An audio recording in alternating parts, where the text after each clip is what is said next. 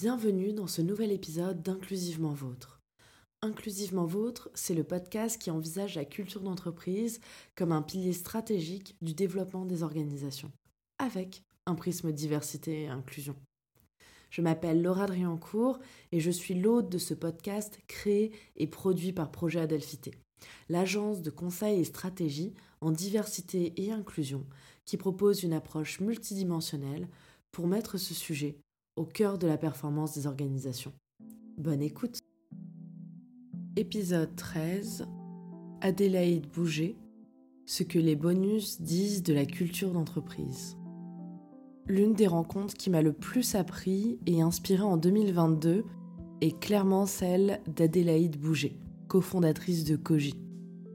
Adélaïde a une vision et une connaissance très fine des problématiques de management et de culture d'entreprise. Dans les trois épisodes à venir, elle nous transmet ses réflexions sur ces sujets.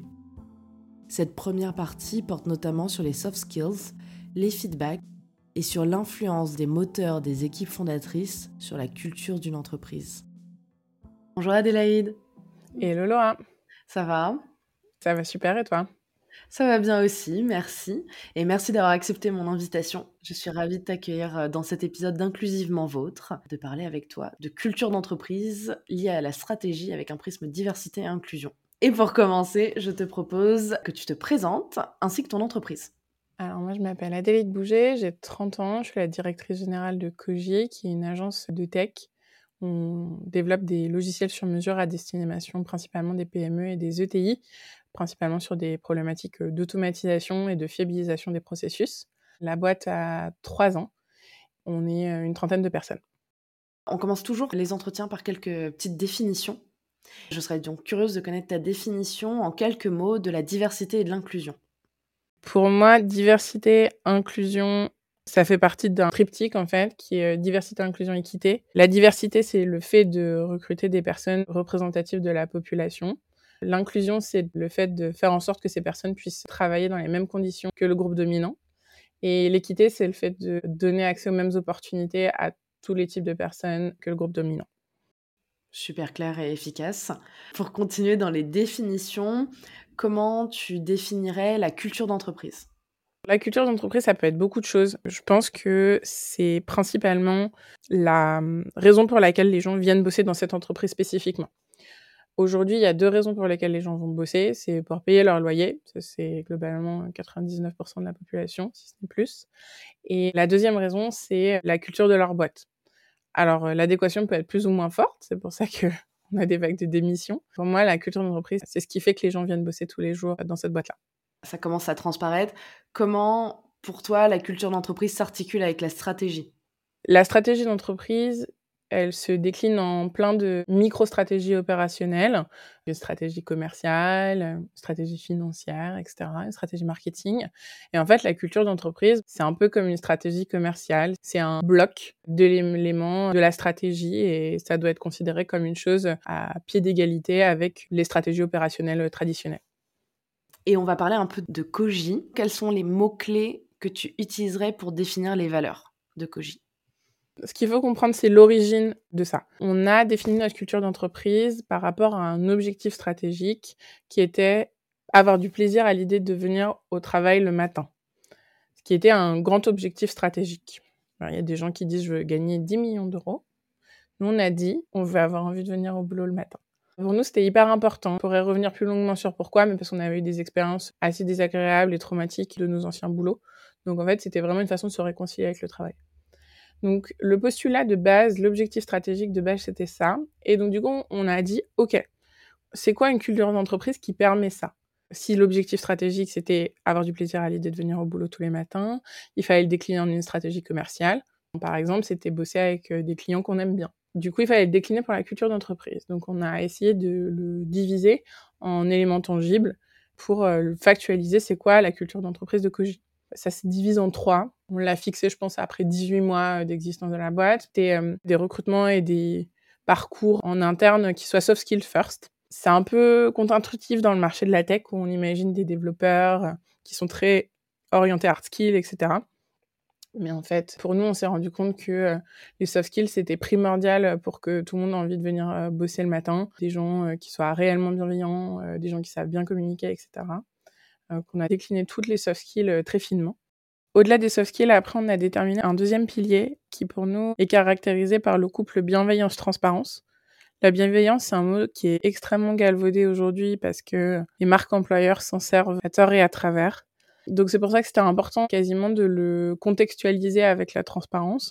Et surtout, on a fait le travail de euh, définir, je crois qu'il y a 75 euh, actions concrètes, bienveillantes qu'on attend d'une personne euh, chez Koji.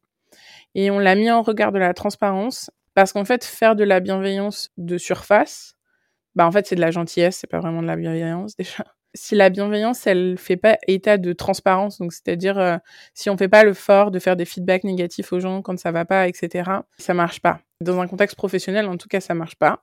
Je déconseille aux gens de le faire dans leur vie personnelle aussi, hein, d'ailleurs, mais particulièrement dans un contexte professionnel, ça ne fonctionne pas. Dans ce contexte-là, c'est vraiment un couple qu'on articule ensemble, la bienveillance et la transparence, parce que euh, la bienveillance sans la transparence, en fait, c'est juste de la gentillesse. Et le troisième pilier qui était pour nous ultra important, c'était liberté et responsabilité. Alors ce pilier-là, c'est pas nous qui l'avons inventé du tout. Il y a des gens très bien qui en ont écrit des bouquins sur l'entreprise libérée, etc. Néanmoins, on n'a jamais été entreprise libérée. C'est-à-dire qu'on a repris le concept, mais on n'est pas pour autant entreprise libérée. Pourquoi ces deux choses-là, elles vont ensemble? Alors, je pense qu'il y a des gens que ça doit faire un peu sourire parce que ça rappelle le couple droit et devoir que le président Macron pendant son premier mandat nous a sorti en fin de mandat. Mais au-delà de ça et au-delà de la blague, dans un contexte professionnel, une fois de plus, une liberté qui ne se termine pas par une responsabilité, bah en fait, c'est pas gérable. Ça n'existe pas euh, vraiment et ça permet pas euh, de créer une équipe qui soit fonctionnelle. Je vais donner un exemple concret. Une liberté chez nous, c'était le full remote. Full remote, ça implique que tout le monde travaille euh, là où il veut, alors avec des gros guillemets parce qu'en fait, il y a des règles, notamment vis-à-vis de l'URSSAF, etc. Mais dans l'idée, c'est quand même un peu ça, où on veut en tout cas sur le territoire national euh, français. Ce truc-là implique un certain nombre de responsabilités. Déjà, être transparent euh, sur là où on est, savoir qu'on a besoin d'avoir un bon internet dans la tech. Si les gens ils ont pas une bonne connexion internet, ils peuvent pas travailler. Faut être responsable. Tu vas pas aller dans la maison de mamie et de papy euh, où il y a la DSL2 en fait, c'est pas responsable. Notre responsabilité du coup, c'est de veiller à ce que le travail en asynchrone se passe bien communiquer clairement sur quand je travaille, communiquer clairement si je travaille pas aux heures de bureau traditionnelles, ce qui est totalement ok, mais par contre les gens ils peuvent pas le deviner, donc si tu le dis pas, ben, personne le sait. Je pense notamment aux parents chez nous souvent qui coupent de 16h à 20h pour s'occuper de leurs enfants. Bah, c'est très chouette pour eux. Je suis très heureuse qu'on leur permette ça. Par contre, bah, il faut se mettre en out of office dans les agendas parce que si on propose des réunions sur les créneaux 16h-20h, en fait, ils diront jamais oui. C'était vraiment un couple qui est très détaillé dans la littérature euh, sur euh, l'organisation des entreprises et la théorie des organisations, donc je reviendrai pas dessus. Mais en tout cas, c'était vraiment un couple hyper fondateur aussi euh, pour nous, ce couple-là. Donc juste pour refaire la synthèse, hein, mais soft skills first, bienveillance, transparence et liberté, responsabilité. C'est vraiment les piliers euh, des valeurs de la boîte. C'est super intéressant et je pense à liberté, responsabilité. Au final, ça revient un peu à cette idée que ma liberté s'arrête là où commence celle des autres. C'est qu'on peut pas avoir une liberté qui est absolue parce que sinon on empiète sur le fonctionnement de la communauté et l'entreprise, le travail, c'est aussi des communautés qui se forment. Donc on doit être responsable vis à -vis des autres pour que chaque personne puisse euh, jouir euh, pleinement de son champ de liberté également. Je pense que c'est une question qui est quasiment philosophique et politique à ce niveau-là. Il y a des gens qui pensent que la liberté, ça doit être quelque chose d'absolu. Moi, je pense que ça peut l'être, mais du coup, on n'appartient pas à un système. Une liberté absolue dans un système établi, dans une communauté de personnes, ben, en fait, ça n'existe pas. C'est mécaniquement impossible puisqu'il y a des règles sociales, etc. Donc, en fait, une liberté pourra jamais aller à l'encontre d'une règle sociale. Mais pour le coup, c'est un débat qu'on a depuis le XVIIIe siècle, donc on va pas le refaire maintenant.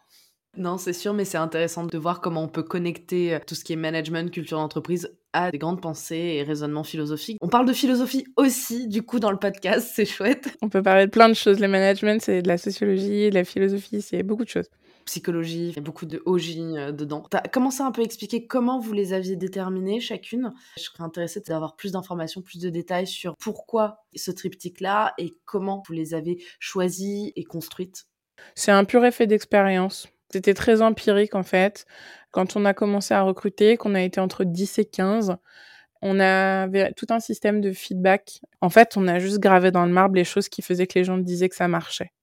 C'était très empirique en fait comme truc et c'était pas du tout intellectuel. C'est vraiment revenu de l'équipe. Et du coup, on a décidé que c'était nos valeurs, quoi. Puisqu'en fait, c'est ce qui faisait que ce groupe de gens-là travaillait bien ensemble. On pensait que ce groupe de gens-là était représentatif de ce qu'on voulait créer. Puisque, once again, notre objectif, c'était pas de faire plein de millions d'euros de chiffre d'affaires. C'était que les gens, ils aient plaisir à venir au bureau ensemble. En fait, c'était assez logique d'aller chercher auprès des équipes les raisons pour lesquelles ils aimaient bien venir au travail les matins. C'est intéressant de voir aussi que vous aviez un objectif principal qui était de créer une culture d'entreprise où les gens se sentent bien et sont heureux de venir au travail, ce qui au final n'est pas l'objectif de beaucoup de boîtes. Et je pense que ça se ressent dans leur culture d'entreprise. Et en fait, ça s'est infusé assez naturellement au fur et à mesure. Et je pense que c'est important de se poser la question de pourquoi on crée son entreprise quand on est euh, entrepreneur ou entrepreneuse.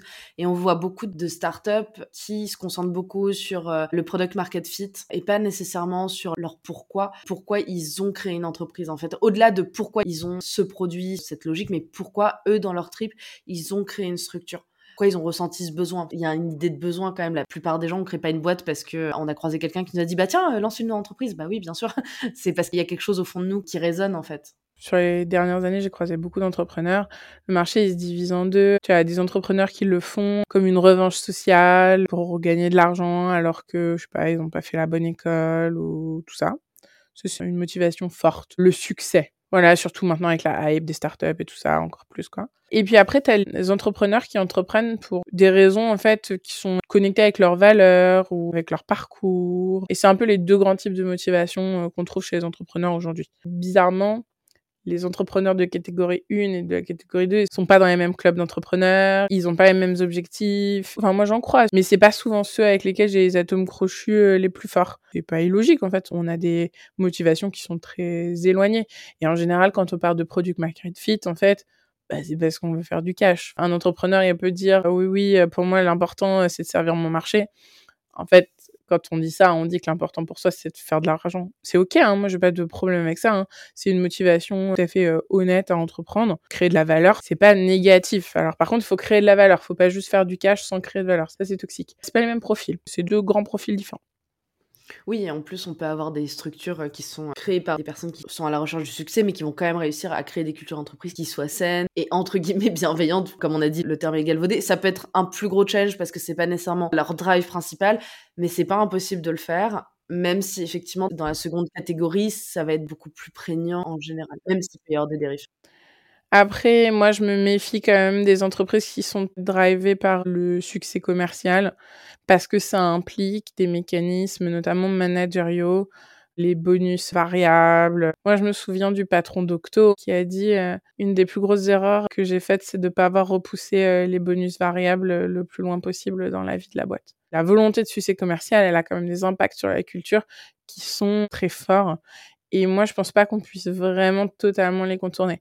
On a beau créer la plus belle euh, culture de boîte du monde, si on est dans une boîte euh, de la win, du succès, eh ben, il y aura des impondérables et des incontournables qui font que la culture pourra jamais être parfaitement saine, en fait. Parce qu'il y a un système de compète qui se met en place, etc. moi, j'ai pas de problème avec la compète. Je fais euh, beaucoup de sport dans ma vie. J'aime beaucoup la compétition. Mais en fait, la compétition avec soi-même, c'est sain. La compétition dans les équipes, c'est jamais sain. Il y a des équilibres à trouver, mais effectivement, il y a des impondérables qui vont apparaître. Et c'est de savoir bah, quelles sont ses priorités là-dessus. Et puis, il y a des gens qui s'épanouissent là-dedans. C'est pas trop mon truc. Et effectivement, dès qu'on est sur du bonus individuel, et donc il y a une productivité individuelle, on prend moins en compte, on va dire, les externalités négatives de certains comportements. Du coup, si la personne rapporte beaucoup de cash à l'entreprise, mais qu'elle crée une mauvaise ambiance, bah, on va potentiellement euh, la garder parce que elle ramène plein d'argent, peu importe le fait qu'elle l'empêche d'autres collègues d'en gagner, d'en rapporter à l'entreprise. Je renvoie toujours à Gilles Sadger de chez Lucas sur ce sujet. Lucas, c'est une success story incroyable, hein, c'est un SIRH. La culture de la boîte est hyper intéressante, notamment parce que les commerciaux n'ont que des bonus de groupe. Et ça, c'est hyper intéressant parce qu'en fait, pour moi, c'est hyper fort comme engagement de la part de Gilles pour ses équipes et pour sa culture. Comme c'est du groupe, bah, c'est le groupe qui gagne. Comme quoi, c'est possible de faire beaucoup de chiffres d'affaires sans avoir des bonus individuels. Aussi, ça crée une émulation collective plus saine, puisqu'on cherche à se soutenir, je suppose, davantage pour que le groupe aille plus loin. Exactement. Alors peut-être que c'est vrai, on va moins loin, moins vite. Peut-être. Et ça, ça reste à prouver. J'aimerais vraiment avoir des études euh, quantitatives fiables sur le sujet, parce qu'on n'en a pas en fait. Mais en fait, c'est pas grave parce que du coup, ça crée aussi des populations qui restent plus longtemps en poste, etc. Donc en fait, moi, je pense que le bénéfice financier à la fin, il est réel. Pour le coup, je pense qu'on peut faire un parallèle avec ces études qui montrent que statistiquement, les femmes sont moins prônes au risque que les hommes. Mais en fait, sur des périodes de court terme, les hommes euh, font des croissances de chiffre d'affaires très importantes, plus importantes que lorsque les femmes sont dirigeantes. Mais par contre, si on regarde sur le long terme, les performances de boîtes gérées par des femmes sont bien plus importantes en fait. Et je pense qu'on peut retrouver un peu ce genre de choses un peu similaires. Gilles a la population de sales qui est la plus féminine de la place. Est-ce que c'est surprenant? Je ne crois pas. Ça me rassure en fait, parce que ça veut dire qu'en fait, on connaît le chemin, on sait comment y aller, on sait quelles sont les implications, on sait ce que ça veut dire d'un point de vue des équipes, etc. Qu'après, pour moi, ça veut dire que c'est juste un choix des dirigeants. C'est tout. Et après, les dirigeants, ils font les choix ce qu'ils veulent. Ça donne de l'espoir en se disant, bah, en fait, c'est possible et c'est une question de choix. Mais on retrouve beaucoup la notion de choix sur plein de choses. Quelque chose qui est dit aussi pour euh, des agresseurs. On dit, en fait, ils ont effectué un choix à ce moment-là d'agresser. Les victimes sont souvent culpabilisées par notre société en général. Ça déculpabilise en disant, en fait, cette personne a fait ce choix. Et toi, t'es pas responsable de ça. C'est un peu la même logique de les dirigeants font des choix sur l'orientation qu'ils donnent à leur structure. Et nous, typiquement, on a commencé à réfléchir à ça déjà dans l'équipe en se disant bah, quel type de structure on veut faire? Est-ce qu'on veut faire du bonus individuel? On n'était pas à l'aise avec ça et on a préféré se dire bah, on fait du bonus par équipe et sur l'ensemble de la structure. Et après, quand ça grandira, qu'il y aura différentes équipes et pas une personne qui représente un métier, ça sera l'idée d'être sur une démarche d'émulation collective et de célébrer les joies et les réussites de chaque équipe parce que ça fait avancer euh, l'entreprise plus loin. On va rentrer du coup encore un peu plus dans le vif du sujet, dans la pratique. Tu as commencé à donner des pistes, mais j'aimerais bien en entendre davantage sur comment ces valeurs se traduisent au jour le jour dans la culture de Koji. Les implications, en fait, elles sont énormes. Quand on fait des choix de culture aussi forts, euh, les implications au quotidien sont très fortes. Par exemple, euh, sur les soft skills, on a choisi de faire une grille d'évaluation euh, sur les soft skills hyper guidée, ce qui est pas trop la norme. Hein. Si, en vrai, c'est un peu la norme des entretiens guidés, mais c'est pas les boîtes qui le font, et surtout pas les petites boîtes forcément. Mais nous, on l'a fait très tôt, c'est parce qu'on a choisi d'internaliser nos recrutements, ce qui est pas le standard dans la tech. Aujourd'hui, euh, les gens, ils payent entre 10 et 15 000 euros par tête de développeur à des cabinets de chasse. C'est très rare que les recrutements soient internalisés. Par exemple, la grille de recrutement, c'est un truc très concret euh, d'évaluation de soft skills. C'est Mathieu chez nous qui l'a monté à partir des soft skills cibles qu'on a déterminés comme prioritaires. Les feedbacks obligatoires. Alors ça, ça a été un truc. On a mis en place des temps de feedback absolument obligatoires. Ça va être le deuxième pilier du coup. Et dans les deux sens. C'est-à-dire qu'en milieu de période d'essai, chaque membre de l'équipe doit fournir un rapport d'étonnement où elle fait trois feedbacks négatifs sur la structure. C'est obligatoire. C'est attendu. Ça peut être des petits trucs, ça peut être des gros trucs. Et c'est à l'écrit. Parce que c'est trop émotionnel à l'oral, ça stresse les gens. À l'écrit, en fait, c'est tout à fait OK. Les gens, ils ont le temps de peser leurs mots, de réfléchir à exactement ce qu'ils veulent dire, etc. À ce moment-là, le manager fait aussi des feedbacks évidemment positifs et négatifs de la première partie de période d'essai. Et puis en fait, ce truc des feedbacks, il intervient tous les six mois en fait. C'est obligatoire euh, et c'est attendu. Ça c'est pour le deuxième pilier euh, bienveillance, transparence. Et puis après, liberté, responsabilité, bah, j'en ai déjà un peu parlé. C'est des droits et des devoirs. On a parlé euh, du sujet du full remote. Par exemple, pour préciser un exemple sur le sujet du full remote, fait partie des agences de tech qui avons le plus de documentation. Alors ça, c'est un peu un running gag de l'industrie, mais les projets de code sont souvent pas documentés parce que les devs, ils aiment pas faire de la doc. Chez nous, il y a beaucoup de doc parce qu'en fait, comme les gens bossent en asynchrone, il faut que les projets soient documentés parce que tu peux pas attendre que machin ou machine, euh, il soit là pour pouvoir lui demander comment il ou elle a fait euh, sa feature. Un vrai projet chez nous, tu vois, de taille standard, 100 000 euros par exemple, c'est 150 euh, pages de documentation en anglais. C'est rare. C'est pas le standard de l'industrie du tout. C'est une source de plaintes dans les équipes. Mais en fait, passer la période d'essai, en général, passer la barre des six mois, les gens ont compris l'intérêt. Donc, en fait, ils se mettent à faire de la doc eux-mêmes. Mais il y a un peu un truc de, en plus, on fait la doc en anglais, puis on a une clientèle internationale. Ça peut être un peu désagréable au début de documenter en anglais quand on n'a pas l'habitude. Et à côté de ça, ça permet aux gens de développer leurs skills en anglais et tout, donc c'est hyper positif. Mais ça, c'est un autre exemple. Du coup, la documentation n'est pas facultative, contrairement à, je pense, 80% des agences de tech que je connais. Désolé les copains, mais euh, en fait, ça craint euh, de pas documenter les projets. J'ai eu l'occasion de piloter le développement d'une nouvelle version euh, d'une application quand j'étais avocate. Oui, on est avocat et parfois on se retrouve à faire du dev, c'est normal. Il y a des choses bizarres qui se passent dans ce secteur. La doc, effectivement, c'est important. Nous, typiquement, quand on fait de l'audit, j'ai développé en code l'analyse statistique en Python. Je suis très contente quand je reprends mon code et qu'il est bien documenté et qu'en fait, en une demi-heure, je comprends tout ce que j'ai fait alors que si j'avais pas documenté, bah, j'aurais passé une demi-journée dessus. Et au final, bah, j'ai passé une V2 et j'ai mis euh, une demi-journée à la coder. Et après, avec l'aide d'un ami euh, qui est dev professionnel pour le coup, on a repassé une demi-journée à débugger. Et voilà, en une journée, on avait une V2. Alors, c'est pas le code le plus sophistiqué du monde, mais ça reste de l'analyse de données. Le bon code, c'est le code qui marche et qui est documenté. C'est ça. Et lui-même euh, m'a dit, bah, le fait qu'il y ait la documentation, ça a quand même beaucoup euh, simplifié les choses. La doc, c'est la vie. Nous, c'est dans le couple liberté, responsabilité, euh, la documentation. C'est aussi important que de dire que je bosse pas de 16h à 20h. C'est important.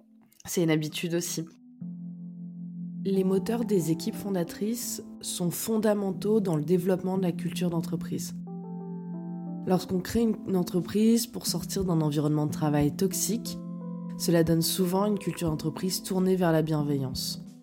En ce sens, j'ai adoré toute la réflexion d'Adélaïde autour de l'importance de lier la bienveillance à la transparence. Créer un espace de sécurité psychologique ne veut pas dire confort absolu. Au contraire, un tel espace vient de la possibilité de partager ses inquiétudes, ses erreurs et de s'améliorer ensuite. Cela implique de l'inconfort et de la transparence. Dans la deuxième partie de notre échange, nous voyons comment entretenir ces bonnes pratiques pour une culture d'entreprise inclusive. Nous espérons que cet épisode vous a plu. Vous pouvez nous retrouver sur toutes les plateformes d'écoute, mais aussi sur le site www.projet-du-milieu adelphité.com, ainsi que sur la page LinkedIn et Instagram de Projet Adelphité. Tous vos likes, partages, commentaires sur toutes les plateformes d'écoute ainsi que vos 5 étoiles sur Apple Podcast soutiennent notre travail. À très bientôt pour un nouvel épisode d'Inclusivement Vôtre.